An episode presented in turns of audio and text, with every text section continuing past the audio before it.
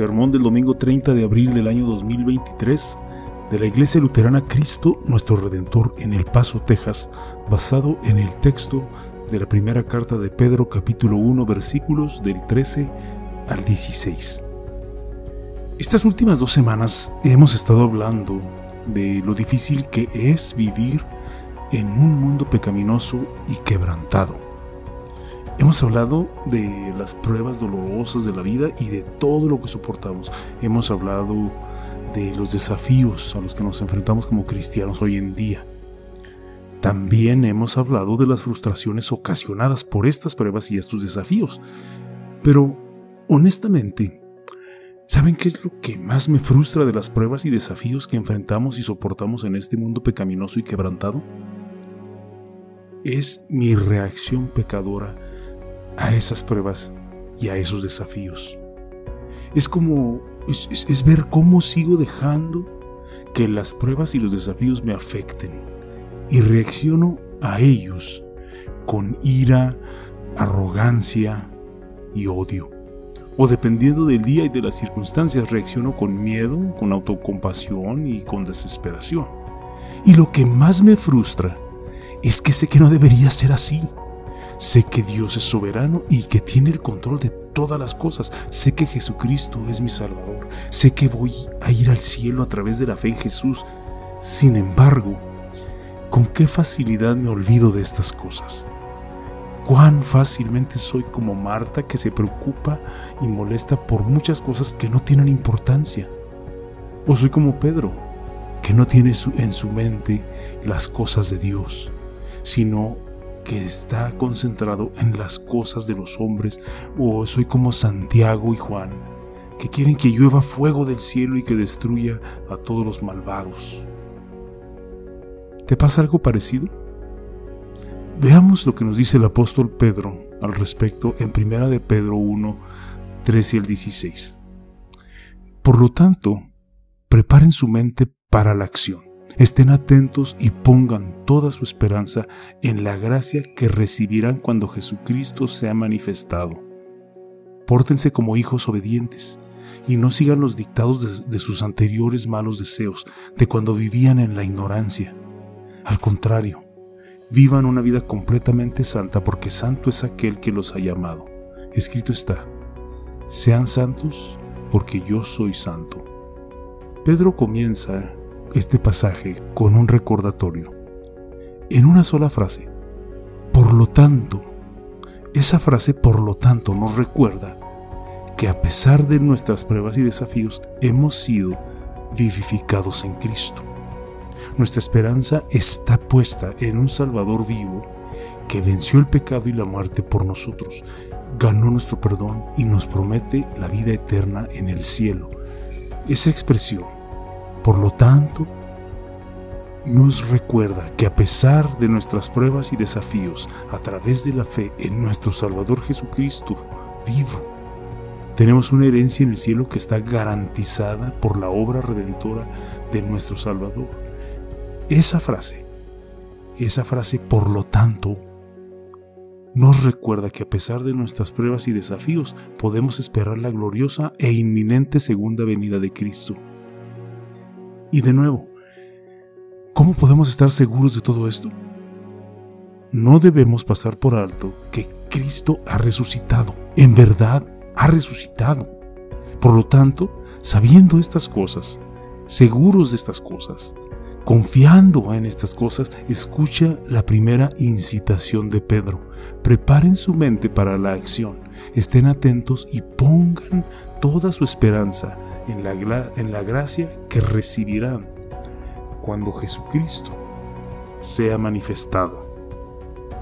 Nuestro problema no es que no sepamos lo que Cristo ha hecho por nosotros o lo que Dios nos promete en primera de Pedro 1, 3 al 12. El problema es que podemos perder fácilmente nuestro enfoque en lo que ya sabemos. ¿Y qué es lo que ya sabemos? La verdad.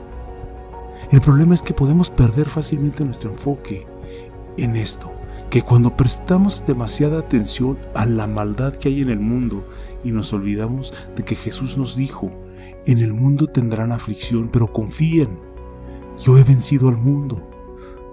O cuando nos concentramos en la muerte y el pecado del mundo que vemos a nuestro alrededor y nos olvidamos de que Jesús nos dijo, de cierto, de cierto les digo, el que oye mi palabra y cree al que me envió, tiene vida eterna, y no será condenado sino que ha pasado de muerte a vida.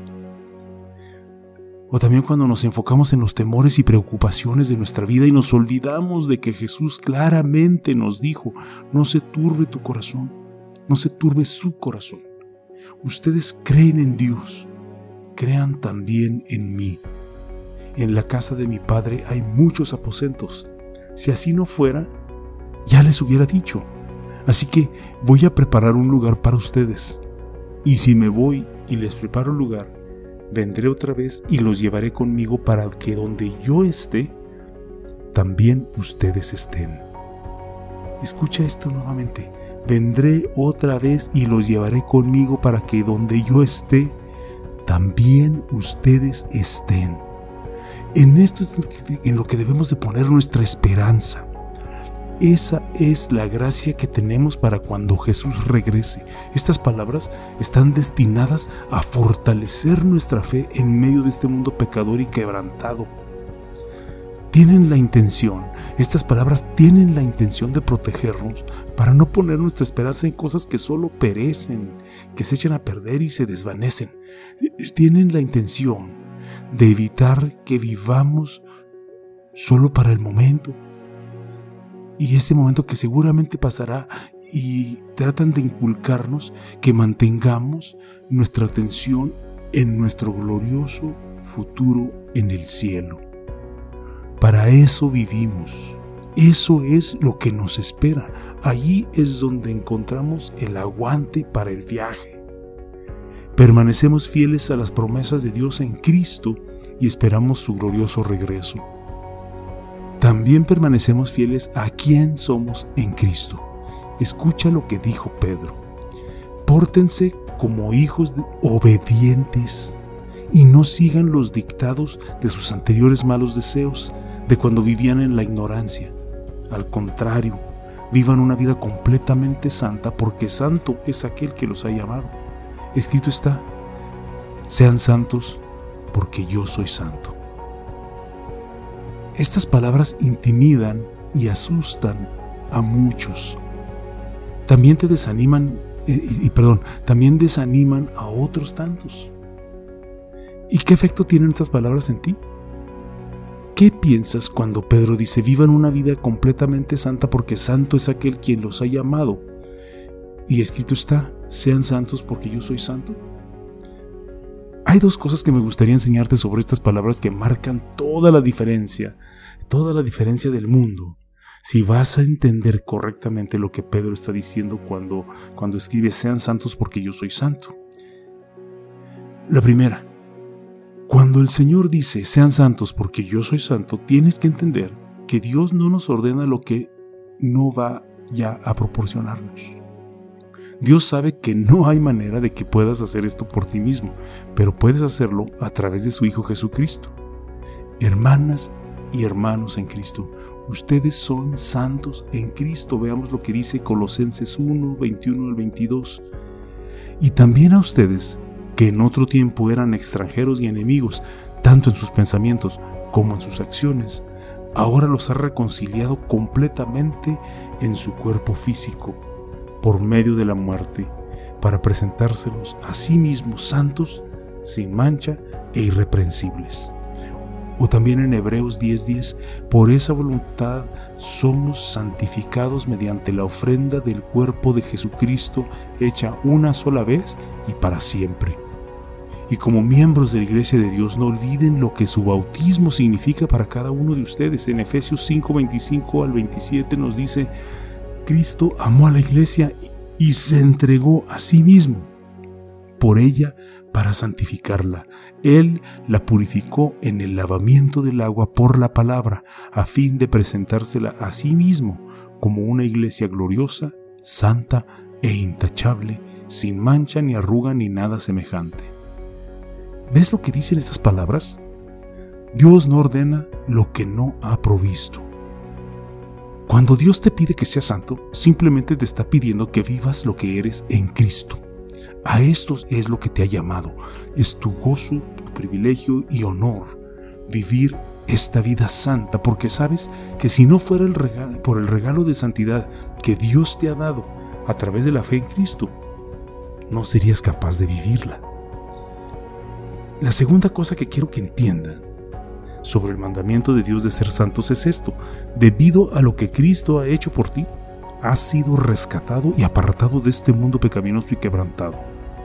Lo que el mundo hace o deja de hacer ya no controla ni dicta tu vida. ¿Por qué?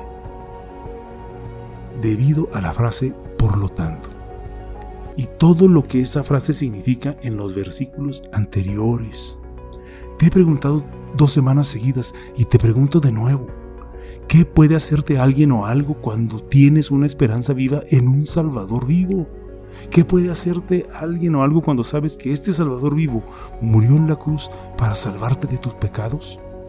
¿Qué puede hacerte algo o alguien cuando sabes que has sido rescatado de la muerte y se te ha prometido vida eterna en el cielo? Nada. ¿Ves cómo esto te separa de este mundo pecador y quebrantado? ¿Ves tu razón para vivir dedicado a Dios en este mundo pecador y quebrantado? Entonces, por la gracia y el poder de Dios, vívelo. Vívelo con libertad y con alegría. Sé santo en todo lo que hagas, siendo fiel a Dios en todo lo que hagas. Y hazlo solo por esa razón, porque sabes que el Santo Hijo de Dios se entregó por entero para salvarte del pecado, de la muerte y del diablo. Ahora entiendes la importancia de la oración de Jesús que vimos en la lección del Evangelio. Pero ahora voy a ti. Le está hablando Jesús al Padre, pero ahora voy a ti y hablo de esto en el mundo para que mi gozo se cumpla en ellos mismos.